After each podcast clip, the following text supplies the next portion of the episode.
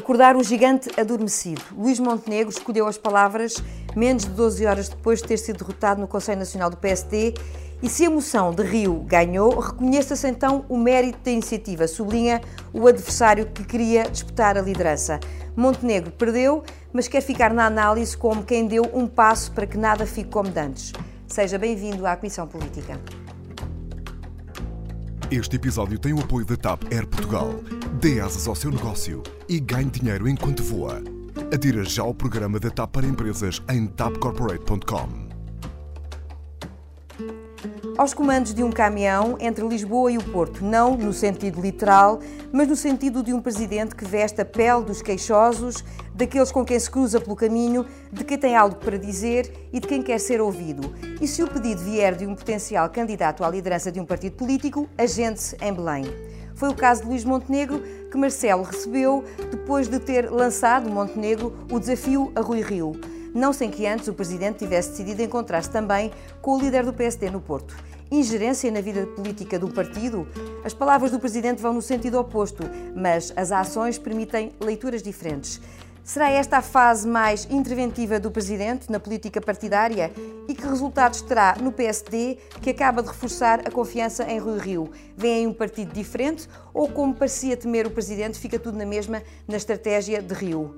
É um tema incontornável nesta Comissão Política, onde vamos olhar também para o que fez manchete no Expresso esta semana, o relatório do Governo que revela que existem 191 pedreiras em situação crítica. São os destaques da Comissão Política neste dia 22 de janeiro. Gravamos pouco antes do almoço. Comigo está a jornalista que acompanha a presidência da República, Ângela Silva. Olá, bom dia. O editor de Política do Expresso, Vitor Matos. Viva. E o diretor deste jornal, Pedro Santos Guerreiro, ao telefone. Olá, viva. Eu sou a Paula Santos.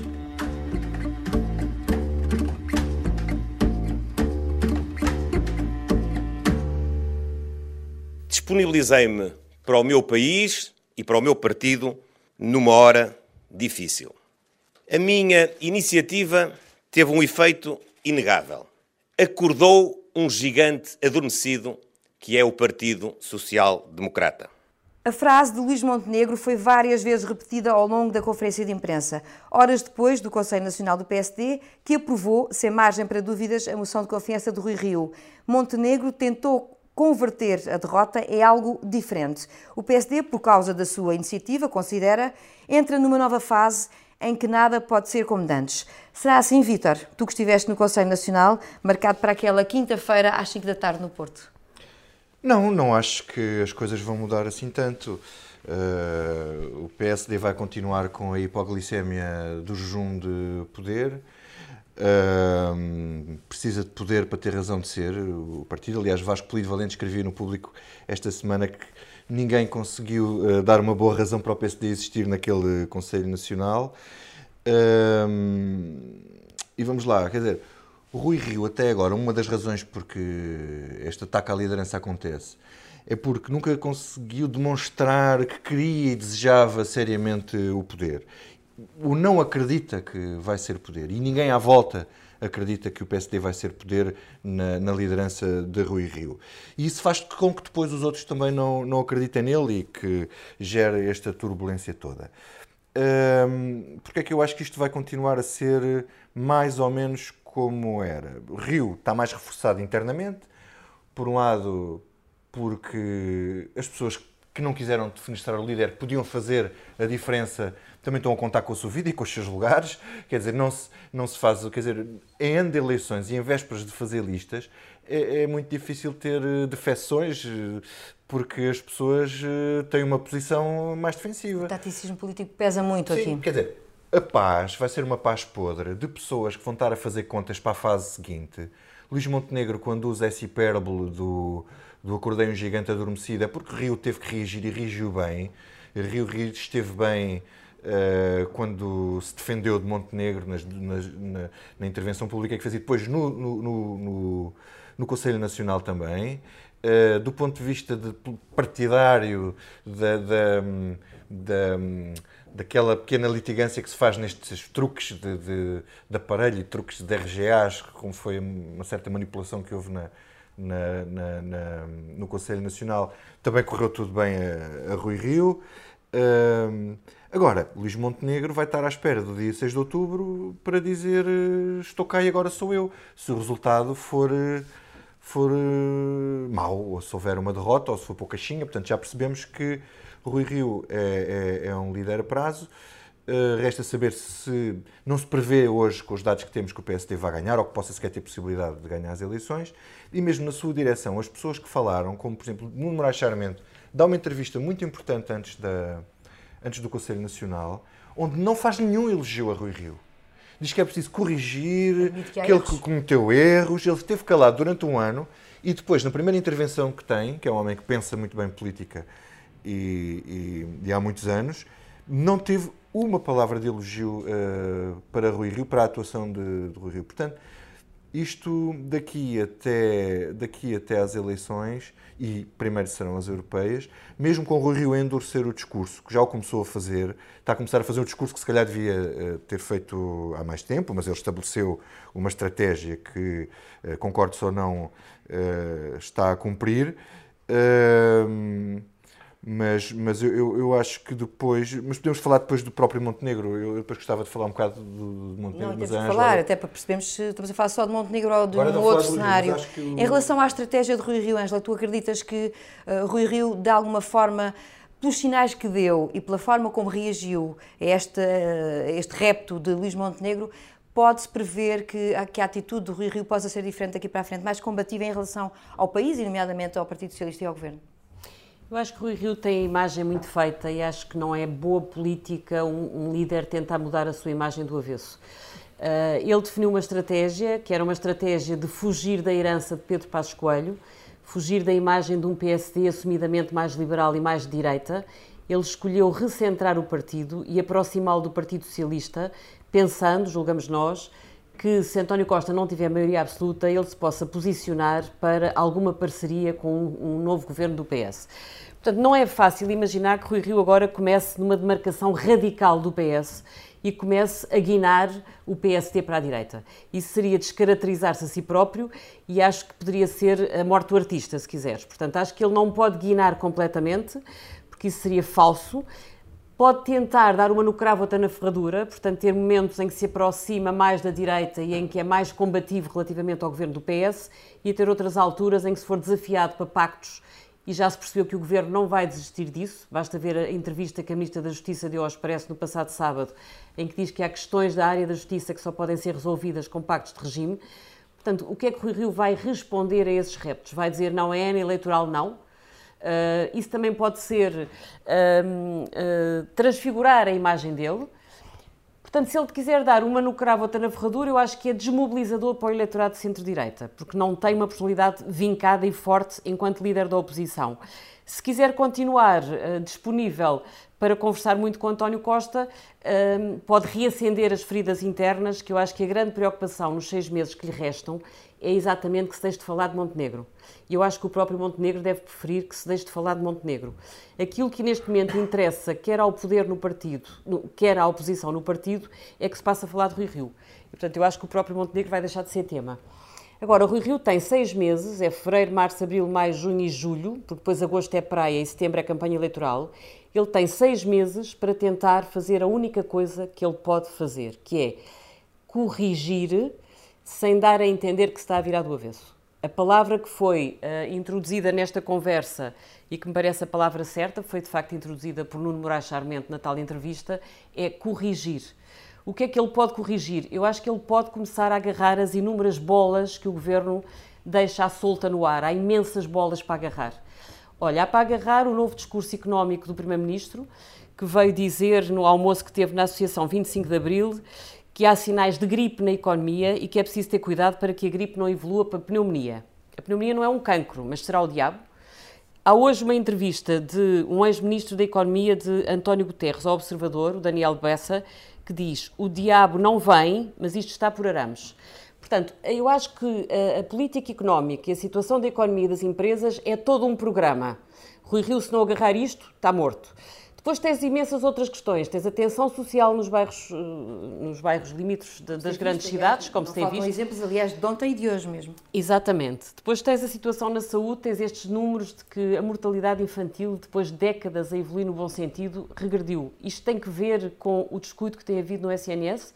Portanto, tu tens uma série de bolas no ar e o Rio tem que as agarrar se quiser chegar às legislativas em condições de não ter um desaire uh, verdadeiramente de, desastroso para o partido. Pedro, e este desafio que o Rio tem pela frente, não sendo um desafio fácil, aliás, uh, como se tem visto pela forma como geriu uh, o PSD ao longo destes últimos tempos, agora tem seis meses, onde perante tudo isto que a Angela aqui colocou, todo este cenário e com, com um adversário que acabou de sair de cena, mas está sempre pronto para entrar em cena, ele e outros, eventualmente em outubro, como é que o Rio deverá reagir? Eu estava a virar, estava-me a lembrar de, uma, de, um título de primeira página que o Expresso fez ainda antes do verão do ano passado, um, ehm, sobre, explicando qual era a estratégia de, de, de Rio. E o título era um, ehm, Perder em 2019, ganhar em 2021 e ser poder em 2023. E essa estratégia um, ehm, não mudou.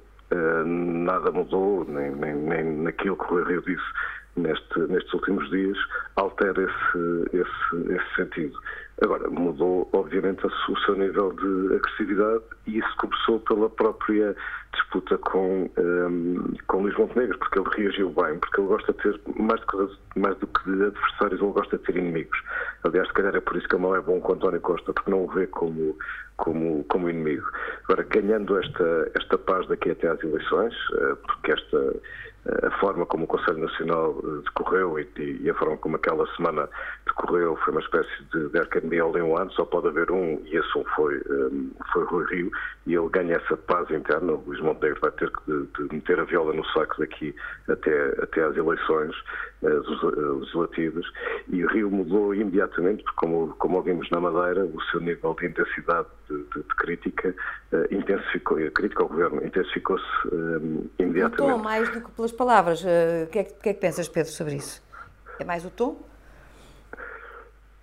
É o tom, mas é mais do que isso. É, é começar, a, como, como dizia a Ângela, começar a agarrar as bolas que estão no ar, porque de facto são mesmo, são mesmo muitas. E, e Rio há uma área em que, eh, que domina bem, que é, da, que é da, eh, da economia, e há completamente esta percepção, nós falámos disso a semana passada, de que nós estamos no pico de, do ciclo económico, e depois deste pico, com a economia a crescer menos, Uh, os problemas orçamentais tornar-se muito mais visíveis, até porque muito, muitos deles um, eh, não estão ainda inteiramente assumidos, ou seja, o governo foi sempre assumindo o aumento de despesa faseadamente.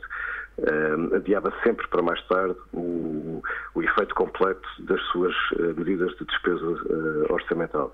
Portanto, é muito previsível que, mesmo não havendo nenhuma, nenhuma crise externa, que a economia portuguesa, a partir uh, deste ano e, do, e, sobretudo, do próximo, que entre num ciclo de menor crescimento. E com menos crescimento há mais problemas orçamentais. Daniel Bessa também fala disso e fala sobretudo do efeito da falta de, de investimento um, no, uh, do, desse efeito na, na economia.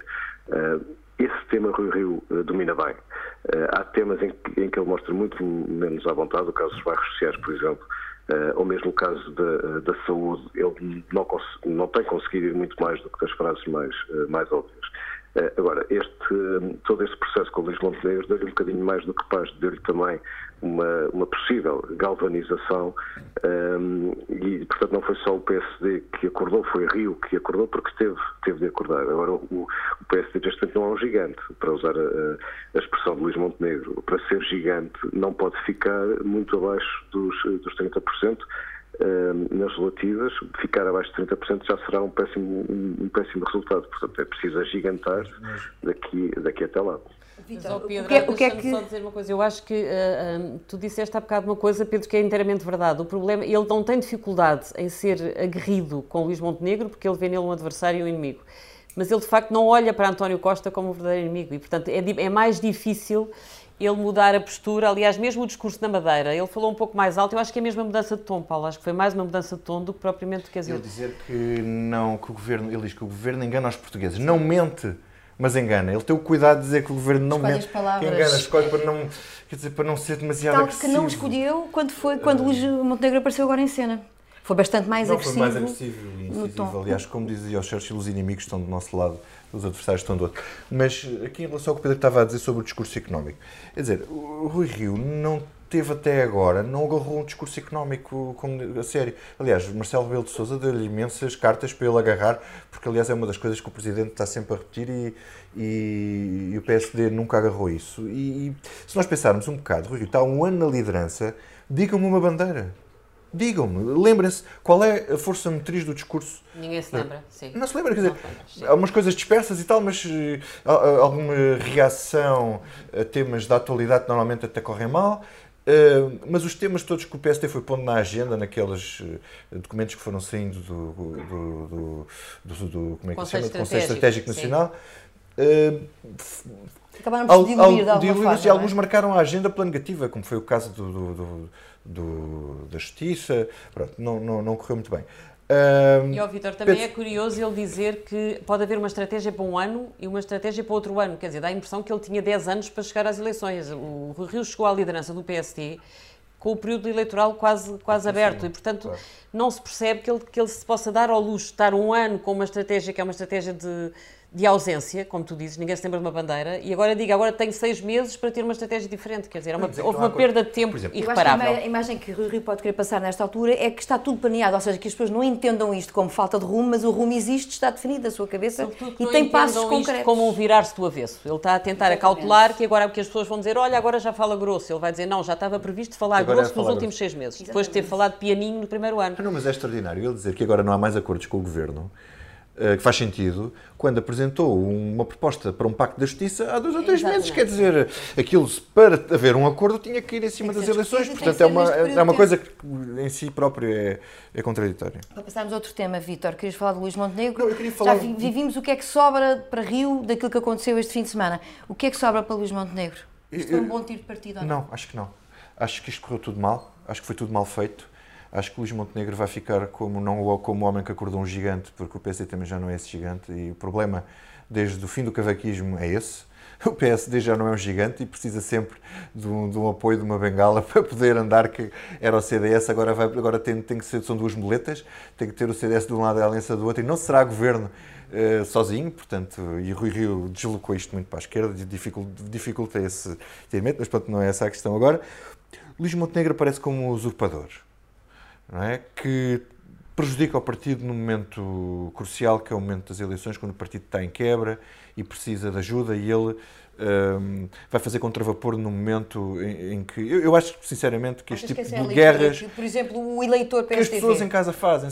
Nós, os jornalistas, os, as pessoas dos partidos, têm uma leitura mais sofisticada deste tipo de coisas. As pessoas que estão em casa, e é engraçado, foi o discurso de Paulo Rangel no Conselho Nacional, dizer, as pessoas lá em casa, o que estão a ver, uhum. é, é que nós não nos entendemos.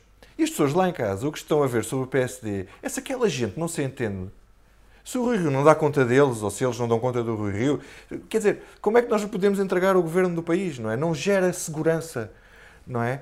E, e acho que o Luís Montenegro, com isto, ele vai chegar ao dia 6 de outubro, ele disse que queria estar com uma bandeirinha a festejar a vitória do PSD, que é aquela coisa que se diz normalmente nestas ocasiões que é bastante hipócrita, quer dizer, vamos ganhar as eleições e vamos lutar todo para ganhar as eleições, que é para depois Isto é dizer é ao líder, olha, perdemos, agora estou cá eu. O problema é que não vai estar só ele. E se Rio não estiver na, na, equação, eu acho que vai ser difícil, muito difícil ao Luís Montenegro, por mais que se posicione nesta fase, ganhar. Porque vai ter provavelmente Paulo Rangel, o Miguel, o, Miguel Morgado, caso, vamos, o, o, aqui da Pinteluz de Cascais. Uh, Sim, mas ó Vitor, provavelmente nenhum deles tem o controle do aparelho que o Luís Montenegro tem. tem Quer dizer, o Miguel Morgado está há anos luz de conseguir ganhar o PST, não, o próprio Carlos Moedas, pronto, que, é de facto um tipo com imensa projeção até internacional, mas não tem aparelho controlado no partido. E os partidos ganham-se com o controle do aparelho, não Sim, vale a pena ter ilusões. Eu sei, isso, eu sei isso. Não é fácil alguém ganhar a Luís Montenegro. Eu, eu, acho que pode o Paulo Rangel, se ele herdar o, o rioísmo, o rioísmo e ele consegue entrar. É. Pronto, eu acho que aí. Pode ser o caso sério, E com sim. um terceiro, por exemplo, o, o, o Pinto Luz rouba no Montenegro. Sim. Portanto, estes challenges roubam no Montenegro. A pulverização dificulta. Exatamente. Sim. Ora bem, vamos então, Angela, uh, falar de um, um, jogador que está em campo frequentemente, que se chama Marcelo Rebelo de Sousa, porque como Presidente da República, além de ter acesso à, às queixas de, de tudo o que é português que se, com, com, que se cruza no caminho, é uma pessoa que decidiu também ter uma participação muito ativa. Podemos considerar que o Presidente está nesta altura numa fase diferente do ponto de vista de uma estratégia política? Eu acho que está numa fase diferente, mas não tem que ver com o facto de ter recebido o Montenegro e ter recebido o Rio. Quer dizer, eu isso acho que, pronto, isso deu muito brado, mas acho que essa questão é relativamente simples de explicar, porque é assim, Luís Montenegro pediu para falar com o Presidente. O Presidente ia recebê-lo, obviamente, recebeu o Santana, recebeu, portanto, recebe toda a gente, não é? Pronto. Portanto, ia recebê-lo. Claro que é um papel que cabe a um presidente. Se calhar é este sim, mas não, nós em teoria não pensamos nisso. Não é este, todos receberam, Paula. Quer dizer, o Cavaco recebia meio mundo, claro que não era às claras. Porquê é que é às claras? Porque a partir do momento em que Luís Montenegro fosse a Belém, ia pôr a notícia, cá por cá fora, de que tinha sido recebido pelo Presidente da República. Essa chancela era importantíssima para a campanha dele. Marcelo sabia isso. Portanto, optou por recebê-lo às claras e optou por, antes disso, receber o Rui Rio para não poderem dizer que ele só recebeu um. Portanto, no fundo, ele recebe os dois e, portanto, pode vender a imagem de imparcialidade. Falei com os dois e não tomei partido. Pronto, então, tu pensas que a intervenção tem mais a ver com o país e não propriamente com estes casos concretos? A nova intervenção A intervenção no tem. país é que me parece. Olha, aliás, é muito engraçado ver as declarações que o Presidente fez ontem, depois de ter andado o dia com os camionistas eh, de longo curso e no fim ele diz: uh, agora aprendi uma série de coisas relativamente a esta profissão e agora vou organizar ideias porque eu quero aproximar-me e perceber melhor outros problemas e outras questões que existem no país. E os jornalistas perguntaram-lhe, mas que outros problemas e que outras questões? E ele diz, olha, já andei de metropolitano, tenho andado de comboio, mas quero ver isto melhor e depois também há a saúde e os enfermeiros e depois há outras questões até mais difíceis e eu agora vou para casa organizar ideias, mas uh, eu vou ter mais intervenções deste género. Portanto, aquilo que Marcelo ontem anunciou ao país é que vai entrar em presidência aberta em ano eleitoral. Nós já tínhamos percebido alguns sinais disso. Uh, isto é estratégia, o Expresso, aliás, escreveu isso há uns meses atrás, que ele ia dar tempo a Rui Rio até ao verão e que se Rui Rio não descolasse, provavelmente tinha que ser ele ir para a estrada. Ele até confirmou isso, pronto. E isso tem-se notado em várias coisas, quer dizer, Marcelo nunca foi tão dócil com o governo quanto parecia, não é? Uh, como o Vítor diz, ele fez imensos discursos em que se demarcou claramente da política económica de António Costa, por exemplo, ele foi dando vários sinais que nunca teve uma direita que os soubesse agarrar. Aliás, por isso é que ele uma vez irritado disse eu vir à direita e a direita não percebe. Quer dizer, ia na rua, guinou para uma travessa à direita e disse eu vir à direita e a direita não percebe. Pronto. Claro que houve alturas em que ele teve claramente com o governo ao colo, e uma delas é, por exemplo, quando promulgou as 35 horas, que agora toda a gente percebe o, o impacto que teve nesta questão de, das contas públicas e, na, e no caos que vai no SNS. E, Pronto, portanto, ele, houve alturas em que fez fretes ao governo, mas houve muitas alturas em que descolou do governo, e não foi só em Tancos, nem foi só em Pedrógão. Foi quando destapou as, as graves situações de desigualdade social que persistem no país, foi quando trouxe o tema do sem-abrigo e da pobreza para o topo da agenda política sempre que António Costa tentava mostrar que isto era tudo um sucesso, ele ia destapar os insucessos. E, portanto, isso foi uma forma de dar espaço... uma estratégia para continuar e para se intensificar. Para intensificar, talvez para ver se a direita percebe melhor. Oh, Angela, sabe o que é que eu acho interessante nisso? Mais do que, mais do que eu também, do que esta atitude do Presidente, uhum. é a reação do Governo. Porque nós... Quando isto acontecia, o que tínhamos era uma grande tensão entre Soares e Cavaco, ou entre Cavaco e Sócrates, que uh, também a partir de certa altura entraram em conflito muito acentuado. Sim. Este, o facto de ele receber, de falar com o Rui Rio e com o Luís Montenegro, quando está em causa o PSD, uh, eh, uma das coisas que tem de novo é não gerar uma reação musculada do PS. Uh, porque no tempo de Sócrates, por exemplo, bastou haver, porque já havia uma luta e uma guerra e havia o interesse de, de desgastar uh, o presidente na altura, bastou uma assessora estar a colaborar com Manuela Ferreira Leite no programa dela para virem por aí é atacar o presidente. Victor, de... Porque repara, isso era a mesma coisa que já estarmos em campanha eleitoral e o presidente da República ter um assessor na campanha do António Costa, quer dizer, ou, ou ter um assessor na campanha do, do, do Rio Rio. Isso é, outra assessor, coisa. Tem um assessor na campanha de Santana. Isso é outra coisa, isso é outra coisa, não é? Já não tem o assessor, não é? Isto aqui é diferente. Ele recebeu do, dois dirigentes do, do PST, um deles o líder. Acho que isso para o António Costa é indiferente, saber se ele puxa por um ou se ele puxa por outro. E objetivamente ele pode dizer que não puxou por ninguém. Ouviu os dois. O que tu estás a dizer é que não tens um clima de confronto entre o Presidente e o Primeiro-Ministro, apesar do Presidente já estar a beliscar um bocado. Sim, é uh, uh, o sucesso político da geringonça.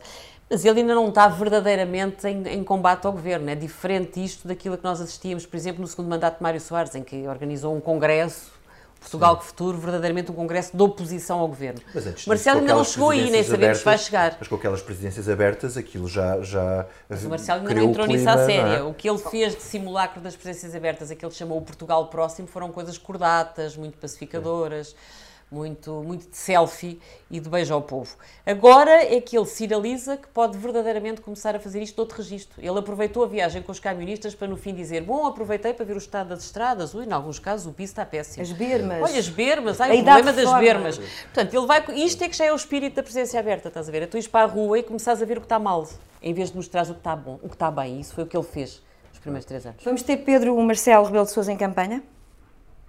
Vamos ter na campanha, não é? Isso, isso, isso parece. Essa parece é a dúvida, é se na campanha e de alguma forma em campanha. Vamos lá ver, Marcelo é, é, um, é uma personalidade completamente central e ativa na política portuguesa. Não é um personagem, não é nem uma rainha da Inglaterra, como Cavaco dizia uh, de si próprio quando era presidente, nem é sequer periférico. Ele está completamente uh, uh, no centro, com uma inteligência política que todos lhe, lhe, reconhecem, e, portanto, quem, quem fala de Marcelo apenas como uma personalidade popular e viciada nessa popularidade e o presidente dos afetos e que liga para a Cristina, só está a ver metade do filme, porque depois há outra, outra metade que é uma intervenção política permanente. Eu sou muito crítico sobre, sobre a intervenção que teve neste processo do, do PSD e não é pela forma como recebeu, porque aí, como dizias, houve obviamente uma tentativa de armadilha por parte de Montenegro para, se, para cavalgar essa espécie de, de caução que o Presidente desarmadilhou logo, porque o Presidente é infinitamente mais inteligente do ponto de vista político do, do que, do que Luís Montenegro. Um, mas sou sobretudo crítico pela, é, pela participação muito menos visível. Dizer, nós sabemos que, que aquele telefone não parou.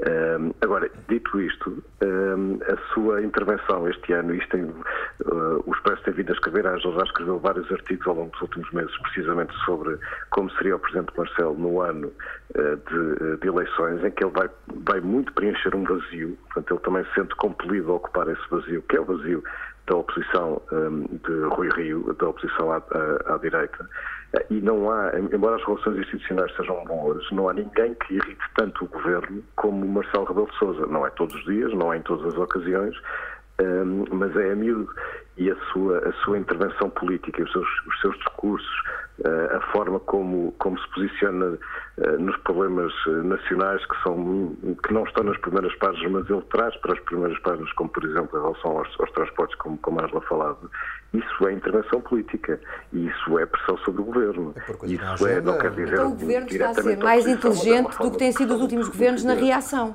Podemos considerar isso, Pedro, que há aqui uma, uma, forma de reagir do governo que acaba por ser mais inteligente, que é menos à flor da pele, é mais pensada, para não haver uma hostilidade óbvia e pública. E, para tirar também dividendos de alguma forma disso. Vamos, vamos ver como é que corre este ano. O, o, eu suponho que António Costa tem uma, uma espécie de reflexo uh, preparado quando, quando, quando se trata do Presidente, que é contar até 10 antes de, antes de reagir, para precisamente não criar um, um clima institucional uh, visivelmente uh, tenso que, que, seria difícil de gerir para, para o governo, até porque Marcelo é hiper uh, popular. Mas há, há muitos momentos em que nós sabemos que há uma, que há uma irritação latente grande entre o, entre o governo e o, e o presidente. O António Costa reage com ironia, normalmente, como foi aquela questão, aquele discurso da arte moderna, ou, ou quando foi a ansiedade, sim, a ansiedade do Presidente. Ele, na, na, apresentação de cumprimentos de Natal ao Presidente, António Costa fez um discurso para o Presidente, basicamente a pedir-lhe a ver se era possível manter em 2019 uma relação como se mantiveram nos anos anteriores. Sim, António estava Costa, a mudar. É, António Costa sabe que é, é, é, muito arriscado enfrentar um político com os índices de popularidade que Marcelo Rebelo Sousa tem, mas eu concordo com o Pedro, vamos ver o próximo ano, porque também não é indiferente perceber qual é a estratégia que Costa vai definir para as próximas presidenciais. Se ele tiver que apresentar um candidato presidencial próprio, a relação com o Marcelo vai mudar. Se ele escolher apoiar uma recandidatura de Marcelo, o namoro vai continuar. Isso é que vai Ou ser não decisivo. apoiar o PS, eh, nas últimas eleições não apoiou. não apoiou ninguém. Não apoiou. Portanto, eu acho que, por maioria da razão, não tendo apoiado nas últimas, não faz muito pode, sentido. Pode escolher. Pode, pode, pronto, haver uns candidatos assim, mas não, não, não exprimir um apoio explícito. Não é fácil uma fez. estratégia de indiferença relativamente a um presidente como este, mas vamos ver. E a estratégia do governo para este ano, pondo parte do Presidente da República, naturalmente, e fazendo aquele caminho de que falámos já, uh, uh, do governo mostrar, por um lado, que os números económicos são fortes, mas por outro lado, que há preocupações que ainda se mantêm no terreno, etc., uh, é, é, uma estratégia que ainda vai sendo desenhada à medida que a vamos descobrindo. Uma coisa que já percebemos é que as notícias más não estão, de facto, nunca em cima da mesa. E isto não é deste ano e não será, seguramente, dos próximos meses. nomeadamente os relatórios que são menos uh, positivos, demoram algum tempo a vir a público uh, e, mas, mas deixa-me coisa. E, ficam de alguma maneira atenção para isso. congelados. A Ângela chamou há bocado a atenção para isso, quando falou de que António Costa está a fazer aqui uma certa inversão do discurso ao falar do arrefecimento económico e não sei o quê.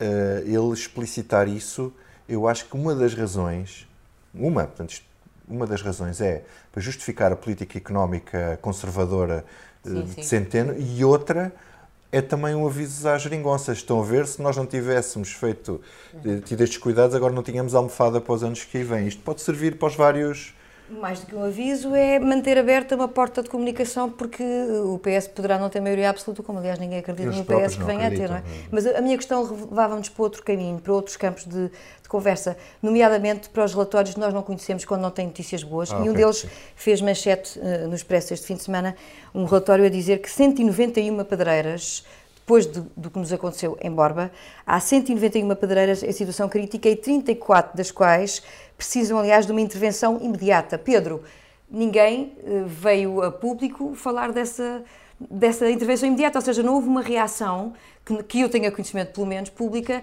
de que, alertados pelo relatório, alguém decidiu uh, pôr as mãos à obra rapidamente. Sim, embora, embora uh, se espere que o Governo agora legisle em, em função deste relatório. Uh, mas, o, Estado, o Estado agiu tarde, não é? Mas, mas agiu, foi preciso que uma pedreira causasse a derrocada de uma estrada matando cinco pessoas para que se fizesse um relatório que, pelos vistos, não era assim tão difícil de fazer, porque em, em muito poucos meses conseguiu-se analisar 1.427 pedreiras. E estamos só a falar das, das, das, maiores, porque as pedreiras mais pequenas não foram ainda uh, analisadas. Uh, bom, mas ainda, ainda bem que se fez, tarde, mas, mas fez-se. Ainda bem que o Ministério do, do, do Ambiente um, uh, avançou com este estudo. Mas o, o resultado é tão assustador um, que não se percebe como é que tudo isto teve uh, ao desvarar durante, durante tanto tempo, porque percebe-se que Borba não, foi, não é um caso isolado um, nem sequer no Alentejo, que é a zona onde há mais, mais riscos. Há uh, 191 pedreiras estão em, em, situação uh, crítica, em situação de risco. Há 34 que precisam de intervenção imediata e há 54 medidas preventivas uh, que visam especificamente evitar o colapso ou abatimento de caminhos e, e, e estradas. Portanto, o, o, o, relatório é tão assustador, estamos a falar de um número tão grande e ainda falta uh, saber as, as, as menores, as, uh, as pedreiras mais, mais pequenas, porque essas estão na alçada das, das câmaras, que agora sim, claro, é preciso, é preciso legislar, é preciso obrigar a obras coercivas, Uh, ou melhor, é preciso obrigar a obras que, se não forem feitas, têm que ser uh, coercivas e, e, é preciso também pensar que outro tipo de infraestruturas, além das pedreiras, é que podem estar em situação de, uh, de risco sem que haja nenhuma avaliação, nenhuma avaliação do Estado. Só uma nota política. Este, este relatório é feito pelo Ministério do Ambiente e, portanto, mais uma vez o Ministro Matos Fernandes tem vindo a ganhar grande protagonismo uhum. dentro, dentro do Governo uh, entra em ação de forma, enfim, ele, ele vai ser valorizado deste, uh, deste, deste processo. Isso não é Uh, não é indiferente porque Matos Fernandes era um ministro que pouca gente conhecia no, uh, no princípio e tem vindo, uh, sobretudo nos, últimos, nos últimos meses, com as alterações que foram feitas no governo, tem vindo a ganhar uh, visibilidade e ganhar poder dentro do, dentro do governo. E, e foi o seu Ministério que também avançou num período relativamente rápido com este, com este estudo e ele vai, evidentemente, colher benefícios disso, ou vai, pelo menos, querer colher benefícios disso. Sim, este é um caso em que o Estado claramente agiu bem, não perdeu tempo, ordenou o estudo vai legislar, vai com certeza ter que, ter que avançar com estas medidas coercivas para obrigar os privados a, a fazerem o que não têm feito. E por isso eu concordo com o Pedro. Eu acho que este é, é um caminho que o governo pode uh, aproveitar uh, a seu favor uh, politicamente durante o próximo ano. E o ministro em particular, Vitor, ou não? Sim, Tendo em conta o peso o ministro que um dia, um dia quererá ser presidente da Câmara do Porto, vamos ver se isto também lhe serve para alguma coisa nesse sentido. Mas eu acho que a questão aqui que me, me preocupa é, é, é o desleixo de anos e anos. De anos e anos, Sim. quer dizer, como é que é possível? Um país usando uma expressão que já aqui utilizamos noutro contexto, não é? Sim, sim. É um Estado pelintra. Porque, porque quer dizer, mal gerido. Nós sim. não sabemos. Há os problemas de, de, de segurança com os quais vamos sendo confrontados sucessivamente. Depois há os problemas do socorro quando uh, esses problemas de segurança surgem. Uhum. E hum, parece que às vezes uh, as coisas funcionam mal ou nada funcionam e Bom, quer dizer, vamos aqui fazer um bocadinho do wishful thinking, a achar que um estudo destes noutras áreas fazia falta para, para se tomarem medidas e fazer, em vez de estar a anunciar enormes obras uh, para os próximos não sei quantos anos, é tratar também do que temos, não é? E passar então da teoria à prática, porque é por isso, teoricamente, que estes estudos também servem. E chegamos assim ao que não nos sai da cabeça. Desta, desta vez começo eu. Ah, por falar de um caso que, que é um caso infeliz, que tem 10 dias, faz hoje 10 dias, o caso da criança que em Espanha caiu num buraco minúsculo que estava destapado e que foi feito para procurar água, aparentemente, numa zona onde ela é escassa e ainda lá se encontra. Uh, uh, e eu, é um caso que de facto não me sai da cabeça. Primeiro porque o cenário em si não devia existir, ou seja, a possibilidade de haver uh, um buraco aberto que permita, ainda assim que uma criança pequena caia lá dentro, e depois porque nós não temos, por mais avanços tecnológicos e informáticos que existam no mundo e, e por aí fora, coisas concretas e palpáveis como cavar, escavar um túnel, que é complexo, atenção, eu não quero retirar a isto o peso e a seriedade que tem, a hesitação é grande, pela dificuldade do problema, mas acaba por arrastar um problema gravíssimo durante 10 dias. Eh, e ainda, provavelmente, virão mais alguns dias pela frente, porque parece que ainda não é hoje que se resolve a questão do pequeno Rulan. Pedro, eh, falámos aqui do aumento da mortalidade, é o que não te sai da cabeça. Sim, a história, a história que acabas de falar do, do resgate de Rulan é, é, é, uma história absolutamente uh, arrepiante. Uh, e nós, uh, enfim, o que eu escolhi para o que não me sai da cabeça é uma notícia muito recente, tem a ver com o aumento da mortalidade infantil no ano passado. É um, é um aumento percentualmente muito elevado, 26% são mais, foram mais 60 bebés do que no ano anterior, portanto estamos a falar de 289 bebés que morreram em, eh, em Portugal. Portugal, como sabemos, tem, uma das, tem, tem muito orgulho na sua baixa taxa de mortalidade infantil, que é um indicador frequentemente usado para mostrar a evolução muito, muito positiva que se verificou em Portugal na, na, eh, na saúde. Eh, nos últimos anos. E, e, embora o Governo já tenha vindo desdramatizar este aumento, explicando que o ano de 2017 tinha sido excepcionalmente baixo e, portanto, a comparação entre um ano e outro eh, não pode esquecer o facto de, esse facto né, de 2017 ter sido um ano eh, enfim, não quero dizer normalmente baixo, mas, mas mais baixo do que, do que os anteriores. É bom que não, que não, que mesmo os dados em Portugal sejam sendo estatisticamente bons quando, bons quando comparam com outros países. É bom que não, uh, não desvalorizemos estes, estes números e que não, enfim, e, que se perceba se houve de facto, para lá da estatística, que se houve de facto alterações ou se, ou se há tendências que possam pôr em causa este este aumento, ou, ou melhor, que possam pôr em casa aquilo que têm vindo a ser dados relativamente bons, eh, porque 289 bebés mortos são 279 bebés que morreram, isso é, é enfim, nunca nenhuma estatística, por mais baixa que seja, será nesse sentido suficientemente boa e, e, portanto é bom que esta que esta notícia não seja desvalorizada e que leve a algum tipo de análise que, que nos deixe perceber como é que estão, enfim, o que é que aconteceu e o que é que não deve acontecer. Vitor? A mim não me sai da cabeça o, o Jerónimo, o genro de Jerónimo de Souza. Um, por nenhuma razão especial, ou exatamente por não ser uma razão especial, é porque, no fundo, depois vemos o PCP e parece que é igual aos outros. Uh, a história foi contada pela TVI, uh, portanto o senhor teve desempregado três anos, mas depois de repente teve 150 mil euros de contratos com a Câmara uh, de Loures, liderada por, por Bernardino Soares,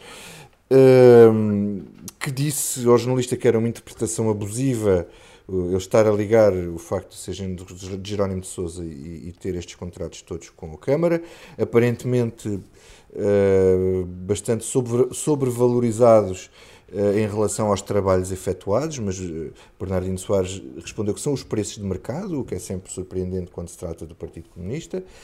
Ehm, o que eu acho extraordinário nisto é, é o PCP reagir como os outros partidos. É como, um bocado como o Bloco, quando foi o caso Robles, até aquilo depois se tornar sustentável. Foi igual aos outros.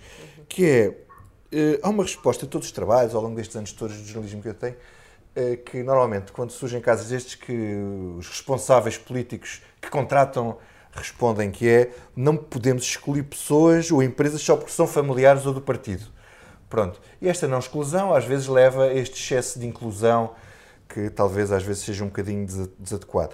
E o PCP diz que, no fundo, esta reportagem da TV é anticomunista. Pois, das mesmas maneiras, é anticomunista, é anti-PSD, é anti-PS, pois depende, varia, depende de quem são os é alvos das, das investigações. Ângela? Olha, a mim não me sai da cabeça este relatório que, veio, que foi tornado público pela Joana Amaral Dias sobre a Caixa Geral de Depósitos, que perdeu 1.200 milhões em créditos de risco, portanto, emprestou dinheiro a grandes devedores sem respeitar as regras de concessão de crédito, isto apesar de ter pareceres desfavoráveis das análises de risco que iam sendo feitas. O Governo escondeu este relatório, não o enviou para a Assembleia da República alegando sigilo bancário, tudo isto é mal demais para ser verdade, e os eh, contribuintes sabem que a recapitalização da Caixa lhes custou não sei quantos milhões. Uh, eu acho que isto é daqueles casos que é, é, verdadeiramente chocante, é um caso de lesa pátria, provavelmente não está a ser mais explorado porque isto abrange uh, uh, mais de 10 anos e, portanto, há governos do PSD e do PS que são abrangidos uh, por este escândalo. E o que isto prova é que o, caso de, António, de Armando Var é apenas a ponta do iceberg, como dizia Marcos Mendes na SIC no domingo, e olha, e se calhar é caso para arranjar mais uns espaços na, na cadeia de Évora, uh, pelo simples não. Já vai longa esta Comissão Política, vamos ter que ficar por aqui. Este episódio tem a edição multimédia. Podia parar a Foliam com a cadeia de Évora, acabava-se a cadeia. Este episódio, deixa-me concluir, Vitor, tem a edição multimédia de Joana Beleza e ilustração do Tiago Pereira Santos.